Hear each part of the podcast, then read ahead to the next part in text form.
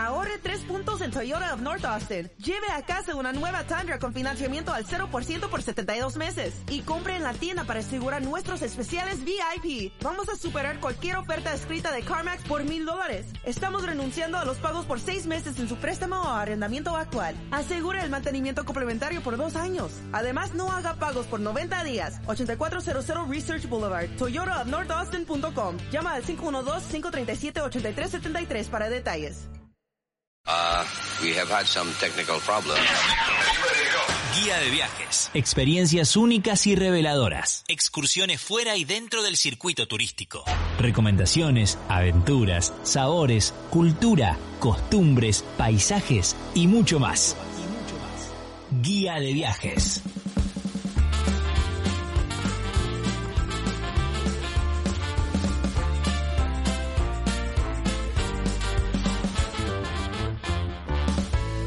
Bienvenidos, bienvenidas a esta nueva emisión de Guía de Viajes. Aquí el saludo de Inti Raimi. Yo seré el anfitrión en el día de hoy nos vamos a centrar en una temática específica que tiene que ver con viajar de una manera distinta, viajar sin pagar alojamiento. Para eso hemos convocado a Noelia Trufa del blog Escribiendo por el Mundo. Ella hace más de 600 días que está viajando de esta forma, sin pagar alojamiento. Nos va a enseñar cómo eh, debemos eh, introducirnos en esta forma distinta de emprender un viaje. Pero antes de pasar a la charla, quiero agradecerle a aquellas personas que nos valoran ahí eh, con cinco estrellitas en Spotify o en iVoox o nos dejan un comentario, porque los comentarios, las valoraciones nos ayudan a que las plataformas le muestren este podcast a otras personas, se acerque a otra gente que el podcast lo empiece a conocer más público. Así que ayuda un montón si ustedes hacen esa valoración. Lo mismo si comparten en sus redes sociales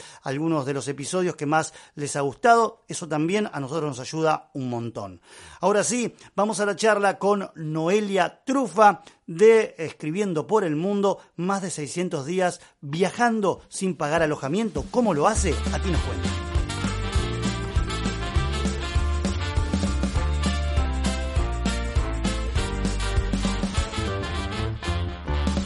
Nuestra invitada del día de hoy es Noelia Trufa, que nació en Buenos Aires, pero allá por el año 2016, mientras viajaba por el sudeste asiático, tuvo una especie de revelación.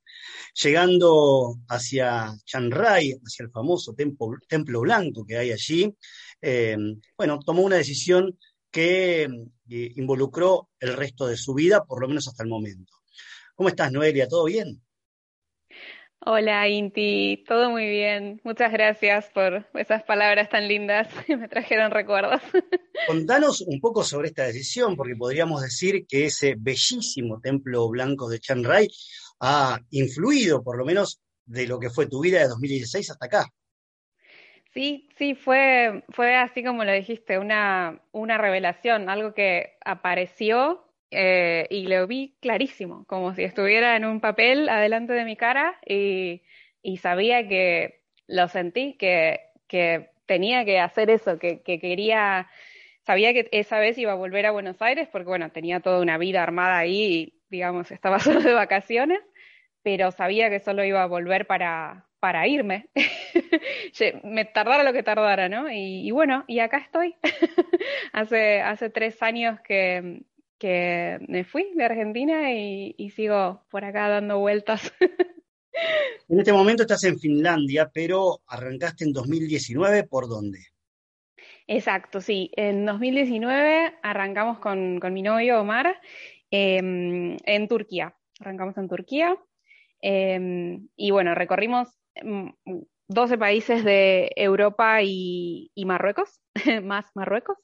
Em, y hace ocho meses que estamos en Finlandia, sí. Bien, vamos a decir también que Noé y Omar además tienen un, blog que se llama Escribiendo por el Mundo, lo pueden encontrar en escribiendoporelmundo.com, y Noé tiene publicado un libro que es algo de lo que vamos a hablar en un ratito. La convocatoria del día de hoy está puesta en el house sitting, algo de lo cual yo tenía una idea vaga de qué se trataba y metiéndome un poco en el blog como que me, causó mucha más curiosidad. Así que em, la primera pregunta en relación a este tema me parece que, debería ser, ¿qué es house sitting y qué no lo es, como te lo planteas ahí mismo en el blog, ¿no?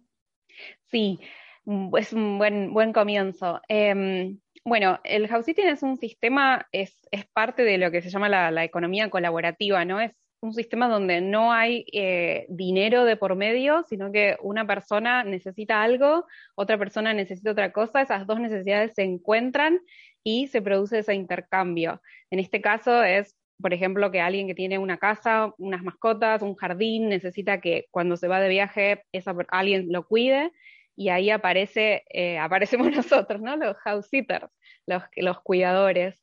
Eh, y todo eso es sin, sin dinero de por medio. Eh, y lo que no es, se podría decir que no es una forma de viajar gratis, por así decirlo, porque, bueno, es bastante diferente lo que sería como un viaje típico turístico, por así decirlo, de me voy de vacaciones a un resort, que eh, estoy haciendo un house sitting, ¿no? Porque, bueno, estás a cargo de una casa, estás a cargo de unas mascotas, de un jardín, o sea, como si fuera tu casa, ¿no? Pero claro que tenés como ciertas responsabilidades. Eh, así que eso, un poquito en líneas generales, lo que, lo que no hay que confundir, ¿no? Eh, obviamente que deja, deja un montón de, de, tiempo según el caso para que puedas hacer tus cosas, para que puedas también recorrer, conocer el lugar, eh, trabajar si trabajas online, por ejemplo. Pero sí, también entender esa parte de, de la responsabilidad, ¿no? Que es súper importante dentro del house sitting. Me contabas previo a esta entrevista que llevaban más de 600 días ya haciendo house sitting, lo cual es un montón si pensamos que el viaje comenzó en 2019, o sea, tres años y poquito más por ahí, eh, o tres años si querés, eh, dos de esos tres años los hicieron en house sitting. Sí, sí, sí, mira, justo conté los días exactos porque además soy una fanática de las estadísticas al día de hoy y son 645 días de house sitting. Eh, y bueno, la verdad es que la verdad es que ni yo lo puedo creer. O sea, imagínate que yo tampoco, antes de que empezáramos a viajar, eh, apenas había escuchado nombrar este sistema, así muy, muy por arriba.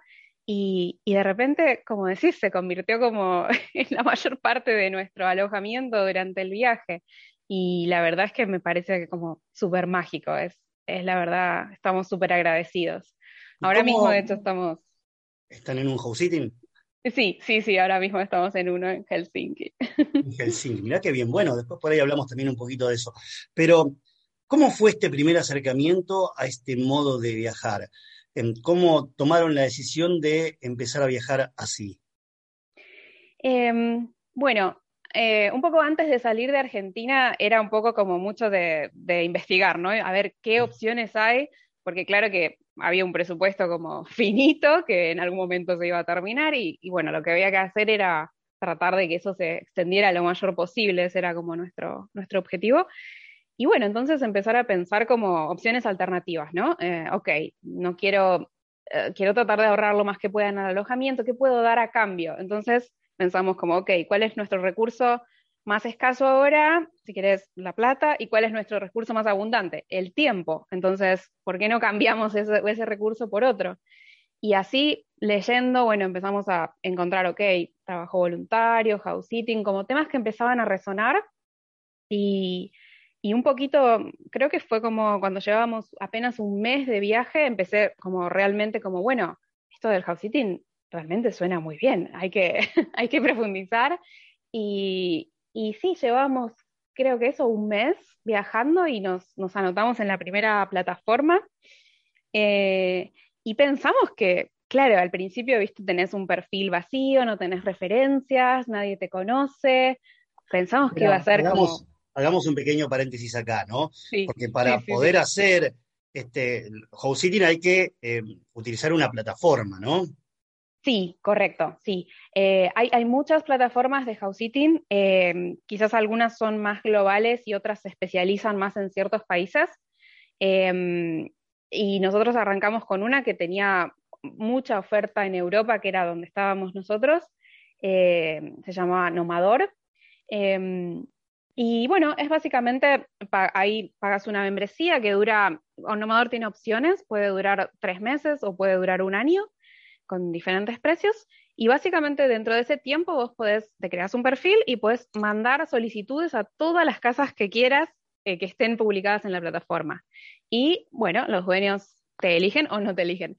Y mm, yo creo que mandamos, si no me equivoco, unas tres aplicaciones y la tercera nos eligieron. Y fue como, wow, como, increíble, sí, Este, entonces dijimos, wow, esto no fue tan difícil como, como parecía. Y bueno, ya ahí empezamos a tener referencias y una se sumaba a la otra y a otra y otra y cada vez como se iba como volviendo más, más eh, fácil ese camino, digamos, de ir creciendo, por así decirlo, en este mundo.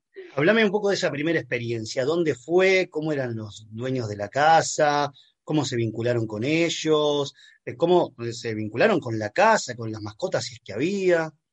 Sí, bueno, la primera experiencia quizás fue la más impresionante de todas porque no sabíamos absolutamente nada y era todo una completa novedad. Fue, em, fue en, España, en Andalucía, eh, en el medio de la nada absoluta, en las Alpujarras Granadinas, esto es en el sur de Granada, em, en un cortijo, así se llaman las casas del campo en España. Eh, en las montañas, eh, mirábamos campos de almendros, mirábamos Mulacén, que es la segunda montaña más alta de España, desde la ventana. Era como, nosotros llegamos ahí, em, me acuerdo que la dueña nos fue, nos fue a esperar a, un punto donde habíamos llegado en transporte público, que eso es muy normal, en general los dueños están tan agradecidos también que tienen muchos eh, detalles, ¿no? La dueña nos fue a buscar y cuando cuando llegamos a la casa dijimos, no, no, no, no puede ser, no puede ser que nosotros vamos a estar acá cinco semanas. Era, era soñado, era absolutamente soñado. Eh, y además, bueno, sentir como, ¿cómo explicarlo? Que, que alguien que no nos conocía estaba confiándonos tanto, tanto en nosotros, y eso nos resultó tan mágico. La verdad, era, era impresionante. Em, y ahí cuidamos eh, cinco perros cinco perros, eh, muy, muy lindos, la verdad, fue, fue genial, fue impresionante, sí. Y, a ver, ¿pudieron hacer otras actividades además de cuidar a los perros? Sí, sí, sí. Em, en Porque que estaban en un lugar alejado, ¿no? Sí, sí, pero no, te dije lo importante, que es que nos dejaron su coche. Eso también es, eh, es, muy, es muy normal en el house sitting porque muchas veces puede pasar esto que es, en lugares muy remotos y claro que el house sitting no necesariamente tiene auto como nosotros, que no teníamos, y, mm, y la dueña nos dijo, bueno, les dejo un pequeño auto que tengo, no sabíamos nada, ¿no? Llegamos y era un Mini Cooper descapotable. Y era como, ok, muy bien. Eh, así que sí, la verdad es que pudimos pasear gracias al auto, eh, que de otra manera realmente no, se, no te podés mover ahí porque, como decía, eres en el medio de la nada. Em, paseamos un montón por los pueblos de, las Alpujarras Granadinas, o sea, pueblos blancos de, de postal de España. Eh, hicimos, hicimos un montón de cosas, sí, sí, sí, sí. La verdad que oh. fue, fue increíble. Ahora, alguien te deja su casa, sus cositas, ¿no? por ahí que tienen un valor emocional más que el valor eh, monetario a veces, y a veces también cosas de, de, valor económico como el Mini Cooper. ¿Por qué una persona hace eso? ¿Cómo es que alguien se gana la confianza de, de un digamos, un desconocido, ¿no? Sería. Bueno, eso es lo que yo le llamo la, magia del house sitting. Es como, es increíble, es increíble. Em, la verdad que incluso en ese caso es el más increíble de todos, quizás porque no teníamos ninguna referencia. O sea, lo único que, digamos, hace la plataforma es cuando vos te suscribís, te piden que mandes una foto de tu pasaporte, esas, pero nada más que eso. Eh, entonces, la verdad es que nosotros no lo podíamos creer, como que alguien nos estaba dejando. Y de hecho la, dueña, como un poco en broma, un poco en serio, nos decía, para mí lo más valioso son los perros. O sea, si yo los llegaba, más que el Mini Cooper, más que todo, eh, si yo los llegaba a conocer y veía que, que, algo no me, no me cerraba de ustedes, yo me llevaba a los perros y les dejaba la casa, les dejaba todo, pero me llevaba a los perros conmigo. Así que por suerte le, le caí, fue un poco en broma, le caímos muy bien, todo fue genial, nos quedamos con los perros, con la casa, con todo. Y la verdad, todo, todo fue, fue increíble, la verdad. Decías que para poder ser parte de esta comunidad de house sitting, uno tenía que tener un perfil en una plataforma. Vos nombraste la que ustedes usaron por primera vez, pero no es la única, hay otras. Sí, exacto. Em, esa la usamos eh, tres veces y después empezamos a usar em, Trusted House Sitters, que es la que estamos usando actualmente. Em, yo diría que es, la, es mi preferida. porque Trusted House Sitters tiene muchísimas más ofertas, eh, es un poquito más cara que la anterior, que Nomador, pero también lo, que te cuesta más te da más opciones y muchísimas más ofertas, así que es, es, nuestra preferida actualmente. Y después hay, hay muchas más em, que se especializan en ciertos países, por ejemplo, no sé, el house es muy común también en Australia, en Nueva Zelanda, quizás hay plataformas específicas para esos países, que bueno, esas no, no las exploramos porque no estuvimos por ahí, em, pero sí yo diría que para empezar, quizás Trusted es, o bueno, también para seguir, es es súper, súper, súper recomendable. Y ahora en el blog tienes publicado algunos tips, ¿no? Con respecto al armado del perfil, con respecto a la manera en cómo dirigirse a los dueños. Eh, a veces se puede dar de que mm, también aquellos que, con los que te estás contactando no hablan el mismo idioma. Em, ¿Por qué no nos contás un poco sobre cuál sería la, manera, digo, 600 y pico de días haciendo, eh, viajando de esta manera, creo que ya más o menos tienen claro cómo es, cómo es el perfil ideal, cómo es la manera de dirigirse más adecuada, cómo enviar mensajes. Mm, sí, em, lo que nosotros hacemos es em, nos gusta, bueno, contamos un poco de nuestra vida, nuestro perfil, contamos quiénes somos, qué estamos haciendo, por qué queremos hacer house sitting, qué es el house sitting para nosotros, cómo nos sirve. Eh, también podemos contar como qué, qué, planes tenemos para hacer durante ese tiempo, cosa de que el dueño diga, ok, esto encaja, ¿no? Em, porque doy un ejemplo, no sé, si yo digo, ok, yo quiero, no sé, quiero llegar a España y trabajar de camarera y este lugar está en el medio de la nada, como, claro, algo no cuadra porque no lo voy a poder hacer. Eh, en cambio, si digo, ok, trabajo freelance o algo por el estilo, trabajo desde casa, ah, perfecto, como que encaja, ¿no? Em, y algo que es súper, súper, súper importante, bueno, también poner fotos. Nosotros ponemos muchas fotos y a medida de que fuimos haciendo más y más house sitting, ponemos fotos de nosotros con los animales, que eso creo que es súper importante, que los dueños vean como qué relación tenemos, aunque sea a través de una foto con los animales. Em, y con respecto a los mensajes, es súper, súper, súper importante eh, leer eh, muy detalladamente y con tiempo el anuncio que el dueño publicó, ¿sí? Porque quizás, eh, quizás hay cosas que para un dueño son importantes, para otro no, eh, quizás que las menciona específicamente, entonces está bueno que quizás vos en tu mensaje hacia esa persona retomes ese tema que notaste que, ok, para esta persona este tema es importante. Doy un ejemplo tonto, por ejemplo, que diga, ok, en mi casa no se puede fumar. Entonces decir, ok, nosotros no fumamos, detalles así, ¿no? Que vean que, prestaste atención, que dedicaste un tiempo y que no es un mensaje automático que mandas uno atrás de otro, sino que, estás realmente interesado y que dedicaste un tiempo a, mandar esa aplicación. Bien, ahora, el, tema del idioma, eh, ¿es una barrera realmente o, se hace más fácil con, los traductores y la tecnología? Mm, eh, Sí, el idioma que se maneja en general, por, regla común, es el inglés. Em, yo diría que, si alguien no habla inglés y quiere participar, no creo que sería una barrera, puede ser un poco más difícil.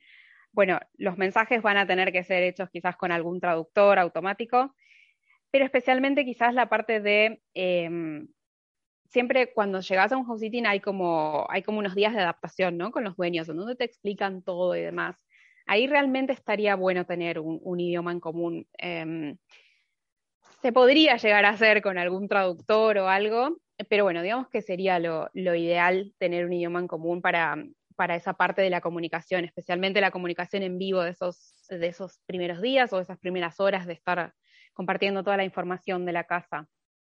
Y ustedes que estuvieron en lugares muy distintos, no sé, leí por ahí Grecia, digo, griego, hablas griego, ¿no crees? ¿Cómo no, fue? no, no, no. ¿Inglés? Inglés, sí, sí, sí. De hecho, eh, lo que nos pasó mucho es que las, los dueños de las casas que cuidamos no tenían la misma nacionalidad del país donde estábamos. Ah. Eh, eso era algo como bastante recurrente. Y la mayoría de estas personas hablaba inglés, entonces nosotros nos comunicábamos en inglés con, los dueños y bueno, después eh, básicamente usábamos inglés en, todos los países que fuimos, salvo en España. Em, y no, griego no hablamos más que un par de palabras que aprendimos ahí.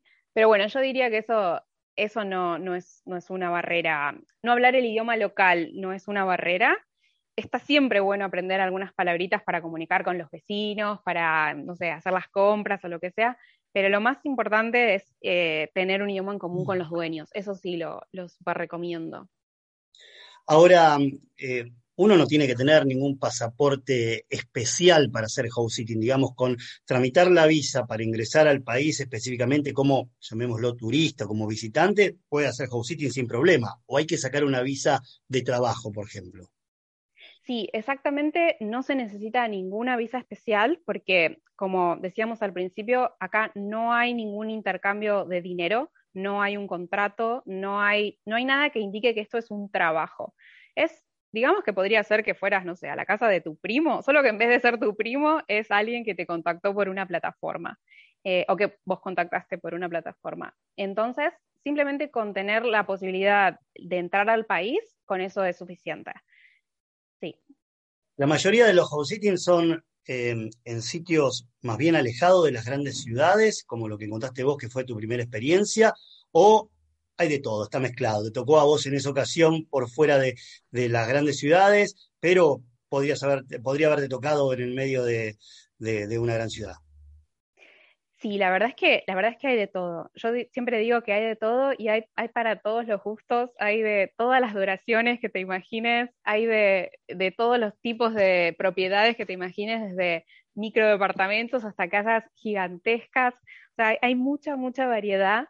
Em, este, y quizás hay una realidad que es que, por ejemplo, este que decíamos en España, que era un sitio muy alejado, no tenía tantos, eh, los dueños no tenían tantos candidatos, entonces quizás por eso fue bastante fácil, digamos, que nos eligieran. Em, claro que si era, no sé, por ejemplo, no sé, un house sitting en París, bueno, probablemente tendrían muchísimos más candidatos, por, bueno, simplemente por la fama del lugar. Em, entonces, yo diría que quizás un, un tip para empezar, que bueno, nosotros fue un poco por casualidad. Estábamos en España y podría haber sido en cualquier lado de España, pero bueno, fue ahí. Pero un buen tip para empezar quizás podría ser estar bastante abierto y, no estar cerrado, decir como, ok, quiero un house en el Madrid, sí o sí, nada más que en Madrid, porque ahí se puede complicar. Pero si decís, bueno, estoy abierto, o sea, estoy, puede ser en Madrid, puede ser en un pueblo, puede ser en el medio del campo, eh, entonces ahí todo se hace mucho más fácil para conseguirlo, especialmente cuando son los primeros, que todavía no tenés como referencias. Mencionaste por arriba hace un momento eh, esto de trabajar al mismo tiempo que hacía house sitting. Si uno hace house sitting puede trabajar sin problema, digamos, no es que está exclusivamente, que su trabajo exclusivo es estar en la casa. Sí, sí, exactamente, exactamente se puede, siempre que, digamos, que, las condiciones del entorno lo permitan. Em, por ejemplo, en, este caso de España quizás se complicaba un poco por la logística más que nada, pero si estás en una gran ciudad, si tenés lugares donde puedas trabajar cerca y tenés la suerte de conseguir lo que, lo que estás buscando, sí, sin ningún problema. Y bueno, siempre, siempre como entendiendo como las necesidades de, la casa que estás cuidando. Eh, por ejemplo, no sé, no es lo mismo si estás cuidando un gato que, no sé, tenés que darle de comer una vez al día y no requiere para nada más atención que si estás cuidando perros, que tenés que sacarlos a pasear tres veces al día, como que eh, hay que, mm, hay que estudiar un poquito lo que, lo que te permite cada, cada house sitting, ¿no? ¿Quién paga los gastos de la casa cuando por ahí son, eh, digamos, tiempos un poco más, más largos? Porque vi que por ahí les tocó hacer house sitting en de una semana, por ahí, ocho días, hasta tres semanas o meses incluso. Bueno, el más largo, no, no, creo que la guía no está actualizada, la tengo que actualizar, pero el más largo fue de 15 meses. ¡Wow! sí, sí, sí, ese, por eso tenemos tantos días acumulados también. El más largo fue de 15 meses, yo creo que fue el récord y va a ser el récord. Este, fue el de Grecia. Eh, y los gastos en todos los casos eh, que hemos tenido los pagan los dueños. Em, esto está pensado así porque, digamos que los dueños igual pagarían los gastos si ellos estuvieran acá, ¿sí? Entonces, no es que ellos piensan, ah, me voy, entonces no pago, no sé, el agua, no pago la luz, total, yo no estoy. No, no, no. Es como, si yo estuviera acá, tendría que pagar todos estos gastos y, y eso se transfiere directamente a la persona que está, que está en la casa. Así que eso, eso la verdad que también fue como, fue como bastante increíble descubrir eso. Pero por ejemplo la comida y esas cosas no. No, la comida no, la comida no, la comida corre por cuenta de, del house sitter, sí, sí, sí. Bien. Pero todos los gastos relacionados al funcionamiento de la casa y algo que no dije, de las mascotas, ¿sí? Todo lo que sea comida, si hay que dar medicamentos, veterinario, todo eso va por cuenta de los dueños. Contame un poco sobre esta experiencia en Grecia, 15 meses. Digo, ¿qué pasó? ¿Los dueños se fueron a, tuvieron que ir a trabajar a otros países, a otros lugares? ¿Tuvieron que, se fueron de viaje? ¿Cómo, cómo fue? Sí, fue, bueno, pasó, pasó la pandemia. Claro. Los dueños, eh, nosotros íbamos originalmente ahí por tres meses y medio que era lo más largo que habíamos hecho en ese momento de house sitting. Era como, wow, esto ya es serio, tres meses y medio. Em, bueno, en medio de esos tres meses y medio em, empezó la pandemia, los dueños estaban del otro lado del mundo, en Nueva Zelanda, estaban trabajando ahí y ellos decidieron que, bueno, decidieron y un poco no pudieron, una mezcla de las dos cosas, que no podían volver a Grecia. Eh, y entonces nos ofrecieron quedarnos Básicamente eso, entonces eh, del plan original se extendió exactamente un año. ¿Y mm, cómo llevaron ese año en una casa que no es tuya, pero que ya se vuelve una cosa muy cotidiana? Porque tres meses es un montón de tiempo, se vuelve cotidiano, pero un año, un año y pico es un montón. Sí, sí, fue, mm, o sea, por suerte fue la casa más increíble en la que vivimos en, en nuestras vidas. Era todavía la recordamos como con, con amor. Era, mm, no sé, tenía una, una, energía increíble, no solo que era hermosa, sino que, mm, viste, cuando entras a una casa y sentís, acá hay buena energía, hay como, había ganas de estar en esta casa, ¿no? Em, y aunque los dueños no estaban, eso se sentía un montón. Y, mm, y bueno, las mascotas después de 15 meses, o sea, yo todavía lloro, de verdad, lloro porque las extraño. Imagínate la, la, la, conexión, ¿no? Como, o sea, en general con todas las mascotas tenemos como linda relación y nos conectamos, pero bueno, 15 meses eh, me pasa esto, lloro. lloro cuando las pienso en ellas y las extraño. ¿Y el feedback con los dueños se hace cotidiano o muy, muy esporádico cuando vos estás cuidándoles las casas? Em, depende un poco del dueño. Em, nosotros en general siempre preguntamos antes de, antes de empezar o antes de que se vayan como, bueno, más o menos cada cuánto quieren que hablemos para saber, ¿no? No estar mandándoles mensajes todos los días como re pesados, por ejemplo, diciéndole, ah, ok, el gato comió 50 gramos de alimento balanceado. No, esto no me interesa, dice el dueño. Eh, y tampoco el otro extremo, ¿no? No escribir nunca y decir, bueno, dejé la casa ah, y no sé nada. Entonces, está bueno quizás preguntar para saber las expectativas que tiene el dueño y qué sé yo, nosotros en un, más o menos el promedio se podría decir que cada tres, cuatro, cinco días, más o menos, en, en, caso de que esté todo normal, de que no haya ningún problema, mandamos un, ah, ¿cómo andan? Por acá todo en orden, todo bien, eh, para que se queden tranquilos. O sea, pensamos que, que está bueno para ellos recibir esa, esa información. Y, y, claro que si hay algún, algún evento, por ejemplo, no sé, llega el correo, entonces siempre les mandamos fotos del correo, o si llega bueno, obviamente si les pasa algo a las mascotas hablamos inmediatamente, em, pero bueno, en una situación normal diría que cada cuatro o cinco días mandamos un mensajito para avisarles que sigue todo bien. Claro, porque digo, tanto tiempo alejados y mm, por ahí videollamada con la mascota. Eh, digo, te doy este ejemplo porque mm, eh, conozco casos que, que, sucede esto, que se van de vacaciones y hacen videollamada con las mascotas. Pero también me, mencionaste, o me tengo la percepción, ¿no? De que las casas, por lo menos que, me, que, vivieron, las que me estás contando, tenían cierta suntuosidad. Eh, ¿Es en general así? ¿Son casas suntuosas? ¿O, hay algo más normal de, lo que puede ser un departamento de tres ambientes, dos ambientes en algún lugar, un PH o una casa sencilla? Em, diría que también hay bastante variedad, pero en general eh, son bastante, por lo menos, o sea, son más de la media, diría, más del promedio. Em, hemos, hemos estado en, la mayoría de las casas que estuvimos fueron, fueron increíbles. Em, quizás diría menos, menos una, que fue en un pueblo del campo búlgaro, un pueblo de 150 habitantes. Bueno, la casa esa, bueno, cuento bastante sobre esta historia en el libro y bueno, sobre todas las demás. Pero bueno, esta casa diría que esta casa no era ideal ni, ni cerca. Em, este, pero bueno, en general, en general están mucho más arriba del estándar, digamos, de, una casa. Sí, sí, sí. Ustedes son una, pareja, eh, habitualmente eh, los house sisters serían. House sitter. House sitter, ahí va. Em, eh, ¿Tienen más posibilidades si son pareja, si son uno solo? ¿Hay posibilidades si uno tiene algún hijo, por ejemplo? Em, también diría que, hay para todas las opciones, o sea, hemos visto anuncios que quizás era, no sé, un departamentito súper pequeño, entonces decían, ok, solo una pareja porque literalmente no hay más camas, eh, eh perdón, solo una persona.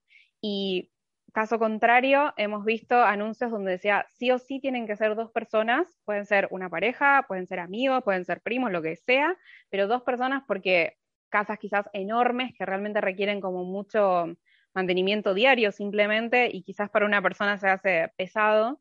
Eh, entonces diría que, hay opciones, sí. Y con respecto a los, a los hijos, eh, nosotros no tenemos, pero diría que es totalmente posible. O sea, si se habla con los dueños y obviamente se, cuenta que, hay un, niño. Em, y bueno, también quizás preguntar si la casa está preparada, ¿no? Por ejemplo, no sé si es un chico chiquito que está aprendiendo a caminar o algo así, si no sé si no hay escaleras peligrosas o algo por el estilo, que hemos estado en algunas casas impresionantes, pero que no eran aptas para nada para, para pequeños porque había como agujeros por todos lados, como así, estéticos, muy lindos, pero digamos peligrosos para un chico. Eh, entonces, sí, buscar quizás esa opción que se adapte a, la situación de, de, cada perfil, ¿no? pero sí diría que hay para todas las opciones. Y con respecto a las edades, eh, ¿hay una preferencia en ese sentido? Eh, sí, suele, mira, nosotros tenemos, estamos en los 30 eh, y en algunos casos nos han dicho que éramos demasiado jóvenes, como que no teníamos, por así decirlo, no sé, suficiente experiencia en la vida como para manejar una casa, ¿no? Em, entonces, bueno, fue un caso excepcional. En general no nos han dicho eso, pero lo cuento como anécdota. Así que, en general, lo que diría es que mm, suelen no buscar como quizás gente de menos de 30, menos de 25, porque bueno, se supone que cuando sos un poco más grande, como, qué sé yo, quizás ya viviste solo, ya tenés alguna experiencia de cómo cuidar mascotas, de cómo manejar una casa, de cómo resolver situaciones.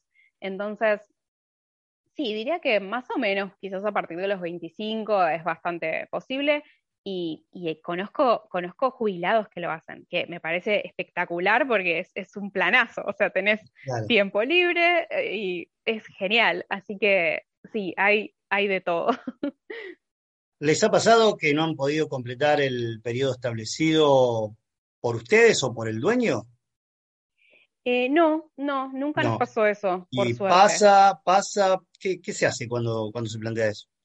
Em, la verdad que mm, no sé qué pasaría si, digamos, el house sitter se tuviera que ir. Habría que buscar una solución, eh, quizás avisarlo con un tiempo de anticipación. Claro que siempre pueden pasar como, como imprevistos, como situaciones imponderables que, ok, tengo que irme sí o sí. Eh, y bueno, en ese caso el dueño se, supongo que buscará un reemplazo y quizás el house sitter tenga que esperar, bueno, hasta que llegue ese reemplazo, o bueno, buscarán la, la, forma de solucionarlo lo mejor posible. Em, pero bueno, lo que nunca jamás habría que hacer sería, ok, cerrar la puerta, dejo a las mascotas y, y, me voy, porque no, no, no, no, eso no. Tratar de, tratar de resolverlo. Y bueno, lo mismo si es del otro lado, ¿no? Si los dueños por algún motivo tienen que, tienen que volver antes, no sé, por ejemplo, se me ocurre decir, ok, pueden quedarse acá hasta terminar el plazo establecido, em, les ofrecemos otro lugar donde estar, no sé, buscar la solución para que sea, digamos, lo más parecido al, plan original. Claro. Y eso... No, lo que iba a decir era que eso me llevaba un poco a hablar como también de las, de las cancelaciones, ¿no? Como antes de empezar el house sitting. Em, que eso, claro que es mucho menos grave, o sea, antes de que empiece, pero eh, hay que tratar de, cuando uno aplica, hay que tratar de estar eh, seguro de que se puede hacer, ¿no? Obviamente siempre pueden aparecer imprevistos y ahora más que nunca, pero mm, tratar en lo posible de estar bastante convencido, porque bueno, hay que pensar que el dueño está organizando también todo su viaje pensando que, ok, ya resolví el tema de que alguien se queda en mi casa. Em, entonces, bueno, tratar de estar seguros y, si hay que cancelar, sí o sí, que sea con la mayor anticipación posible. Entonces, ¿recomendás no hacer aplicaciones en simultáneo, sino de a una? Em, no, las aplicaciones sí se pueden hacer en simultáneo, pero digo, a partir del momento en que aceptaste, que en general eso se hace como también a través de la plataforma, hay como el dueño te invita y vos apretás, ok, acepto, y queda ahí registrado, en ese momento ya tenés un compromiso, ¿sí? Hasta ese momento puedes hacer todas las aplicaciones que quieras porque lógicamente eh, no sabes quién te va a aceptar, pero a partir de ese momento ya tratar de pensar que, ok, el plan es este y no estar como, ah, bueno, viendo a ver si me sale algo mejor, mejor me cambio, no, eso tratar de evitarlo. Claro. ¿Y hay alguna especificación en relación a reuniones o que venga por ahí algún amigo, se quede a dormir o, fiestas incluso, el cumpleaños de alguien. Hmm. Eso em, es algo que siempre hay que hablar con los dueños. Eh, algunos directamente lo dicen ellos, algunos lo aclaran específicamente, como por ejemplo pueden traer huéspedes, eh, pueden traer invitados durante el día, no durante la noche, o sea, no se puede quedar nadie a dormir. Em, o o lo contrario, puede decir que sí, hagan lo que quieran, inviten a quien quieran. Nos han dicho, esta casa es de ustedes. Mientras ustedes estén acá, esta casa es de ustedes. Hagan lo que quieran. Nos han dicho eso también. Em, siempre, digamos, actuando con responsabilidad, ¿no? Como si fuera nuestra propia casa, ¿no? Que tampoco la, vas a destruir ¿no? en una fiesta. Em, cuidándolo como si fuera tu casa. Em, pero bueno, eso depende, depende del caso. Y si, si los dueños no lo aclararon en su anuncio o en la conversación, siempre está bueno preguntarlo por las dudas, para, para evitar cualquier tipo de malentendido y para que todo quede mejor aclarar siempre. Contame em, un poco sobre estas, estos lugares que, visitaron haciendo, viajando de esta manera. Eh, bueno, ¿qué, te parece que, fue lo, el lugar que más te gustó? Que supongo que debe ser la casa esa que me mencionaste, pero a veces no solo es la casa, sino también el entorno o lo que hiciste cuando estuviste en ese lugar. ¿Y qué fue? Si, hubo algún momento en que hubo alguna dificultad, no, por ahí algo que tenga que ver con el mantenimiento o algo que, que algún imprevisto que se haya presentado que tuvieron que resolver y que no fue grato. Eh, a ver, los lugares que más nos gustaron, ay, es muy difícil porque todos tuvieron algo, la verdad. y las casas también, todas tenían, tenían algo. Em, ah, es muy difícil de responder bueno, esa pregunta. Entonces dejémoslo como muy difícil. Quizás, quizás te puedo decir el que menos me gustó, que quizás es la, casa de Bulgaria. Eh, no era solo la casa, era el entorno y, y todo en general. Eh, ¿Qué había en el entorno? ¿Qué, era lo que hacía ruido? ¿Cuál era el entorno? El entorno era, era un, pueblo búlgaro en diciembre, en invierno, muchísimo frío, los árboles pelados, barro por todos lados eh, y casas completamente destruidas. Eh, o sea, un pueblo, digo, un pueblo muy, muy, muy humilde, digamos, Em, nuestro, nuestra casa era el camping de, era el camping del pueblo, era el único alojamiento que había en el pueblo, no había absolutamente nada. Eh, y bueno, ah, y otra cosa muy importante es que la casa estaba impresionantemente sucia cuando llegamos, así que bueno, esa era como la gota que rebalsó el vaso. Em, pero igualmente lo, lo, agradezco ahora con la distancia porque fue una experiencia y eh, esas experiencias son las que en definitiva nos hacen crecer y entender un montón de cosas también de, de cómo somos nosotros cuando viajamos. Eh, así que hoy en día... Digo, ¿llegó al extremo de pasárseles por la cabeza el querer cancelar? ¿O, no fue eh, para no. tanto? No, no, no, no, no, no, no. Vamos a ponerle el pecho a lo que venga. Sí, exactamente, sí. Yo salía, sacaba fotos de, la, de, la, basura en la calle, de, cualquier cosa para... Bueno, ya era como tragicómico, ¿no? Era, era extremo, realmente era extremo. Em, pero bueno, sí, sí. Y además, bueno, siempre estaba como, qué sé yo, haciendo mis cosas también bastante hacia adentro, ¿no? Como escribiendo y demás. Entonces, bueno, afuera era lo, lo que había. La, la, relación con los mm, dueños de las casas siempre fue muy buena o, en algún caso hubo algún ruido? Em, en general diría fue muy buena, en general sí, pero hubo algún ruido en algunos casos. Eh, de esto hablo también mucho en el libro, mm. de esos ruidos, ¿no?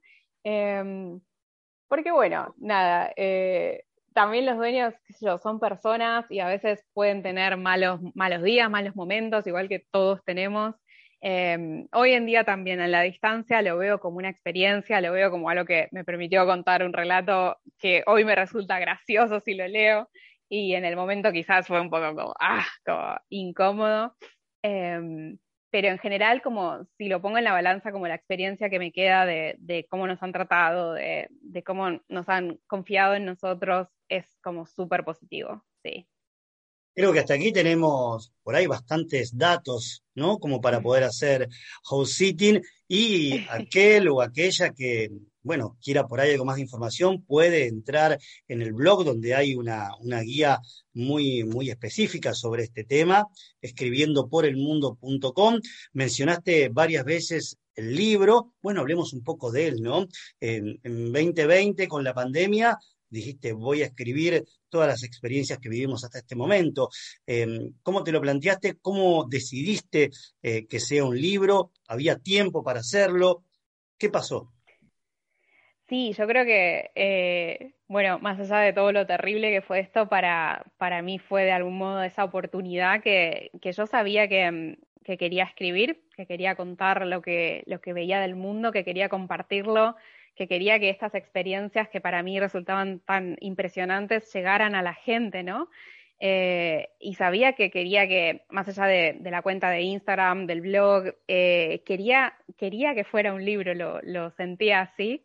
Y lo que no sabía era justamente eso, cuándo iba a tener el tiempo para hacerlo. Em, y eso llegó justamente cuando nos ofrecieron quedarnos en Grecia eh, un año extra de lo que habíamos acordado y bueno, fue como, ok, esta es la señal, este es el momento, así que la gran mayoría del libro lo, eh, nació ahí em, y después lo seguí un poquito en Finlandia, eh, la última parte, pero sí, ahí, ahí nació, en Grecia, sí, así que por eso estoy muy agradecida. ¿Qué, vas contando? La vida, las cosas que te fueron pasando, que le fueron pasando en esta forma de viaje, o hay también reflexiones, em, o hay historias que tienen que ver no con house sitting, sino con otras cosas.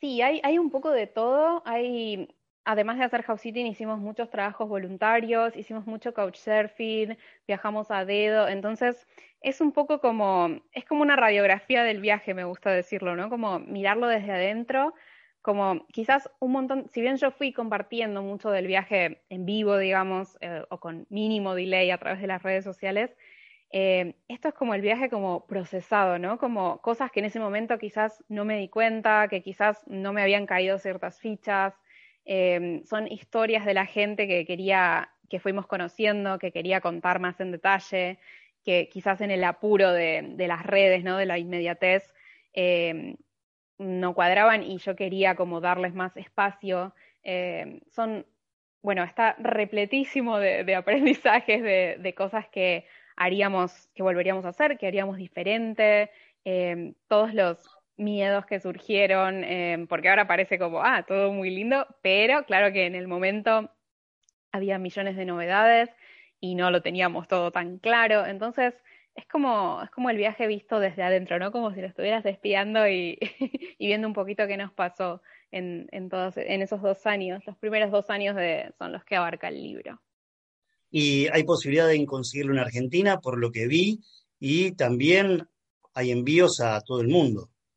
Sí, exactamente. El libro lo pueden conseguir en Argentina, está impreso en Argentina y también se envía a todo el mundo. Lo pueden conseguir a través del blog, escribiendo por el mundo.com barra tienda, o también me pueden escribir a mi Instagram, escribiendo por el mundo. Em, y bueno, se los recomiendo mucho. Además, como también, bueno, esto no lo hablamos, pero me gusta mucho cocinar, entonces ah. también fui compartiendo, eh, sí, también fui compartiendo recetas. también fui compartiendo recetas en estos, en estos años de viaje, recetas típicas, entonces también incluí 12 recetas de los 12 países que visitamos. Y por último, también tiene 12 eh, consignas creativas para que el lector complete consignas que están relacionadas con lo que nos pasó en ese, en ese capítulo del viaje, de alguna manera, pero a la vez son como súper eh, independientes para que cada uno las pueda completar viajando o no viajando con sus propias experiencias. Así que yo quería que el libro fuera así como algo muy, muy interactivo, ¿no? Que el lector lo pudiera hacer lo suyo. Qué bueno, me, encantó cuando leí esto de que para en cada caso tenías ahí una, receta, me pareció buenísimo. Digo, no, no, está Tailandia en este caso, porque si no había que poner el pad thai, ¿no? Ahí. Sí, correcto, sí, Tailandia no es, no es parte de este viaje, pero sí, el pad thai es una de mis comidas favoritas, así que para un próximo libro tal vez. Para la próxima. Algo que no te pregunté y me, me da curiosidad es eh, ¿van trabajando al mismo tiempo que hacen house sitting o se lo toman más como eh, una gran vacación? Eh, no, en general, em, bueno, habría que definir un poco esto de trabajar, ¿no? Porque si significa ganar dinero, no hemos ganado mucho, por así decirlo pero sí hemos trabajado como en, nuestros proyectos muchísimo. Eh, por ejemplo, bueno, ni hablar la, la escritura del libro que fue... Sí, muchísimo trabajo.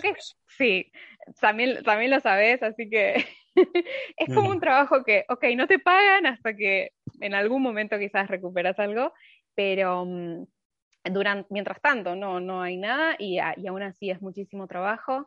Y bueno, Omar, por ejemplo, que es ilustrador, hizo en Grecia, que estuvimos tanto tiempo, hizo tres murales eh, con distintas organizaciones, diseñó y hizo tres murales en, la isla donde estábamos. Entonces, yo también em, limpié un barco durante el verano en Grecia. Limpiaste un barco. sí, es lo más griego que se puede hacer, ¿no? Porque Grecia es todo sobre mar y navegar y así. Entonces, limpié un barco. Em, eso fue solo como, solo durante el verano, ¿no? La temporada, que es lo, fuerte en Grecia.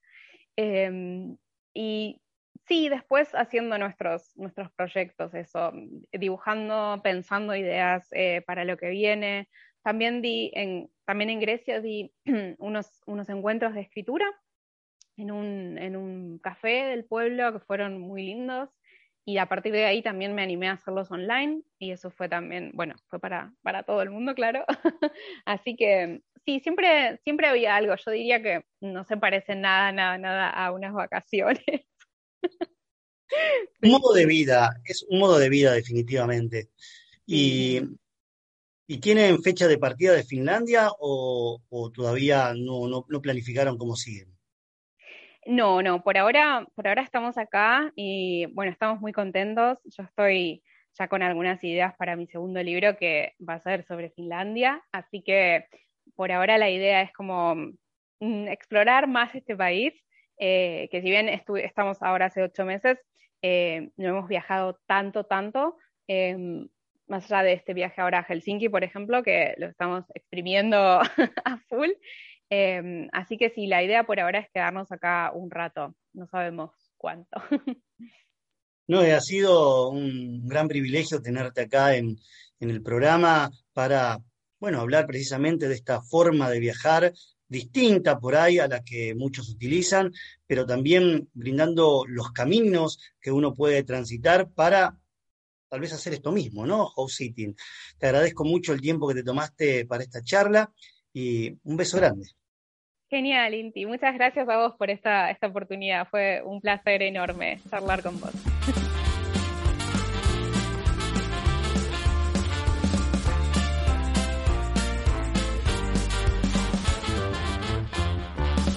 Espero que les haya gustado tanto como a mí este episodio del día de hoy. Espero también que se animen a experimentar esto de hacer house sitting. Nosotros nos volveremos a encontrar en el próximo episodio. Les recuerdo que pueden seguirnos en Instagram en arroba guía de viajes podcast o en arroba intillo, que es mi Instagram personal. También pueden adquirir el libro La sombra de los vagamundos viajando por Latinoamérica, el libro que salió hace apenas unos meses, que acabo de escribir sobre un viaje a lo largo de Latinoamérica. Esto lo van a encontrar en intiraimi.com.ar. Nos vemos la próxima. Chao.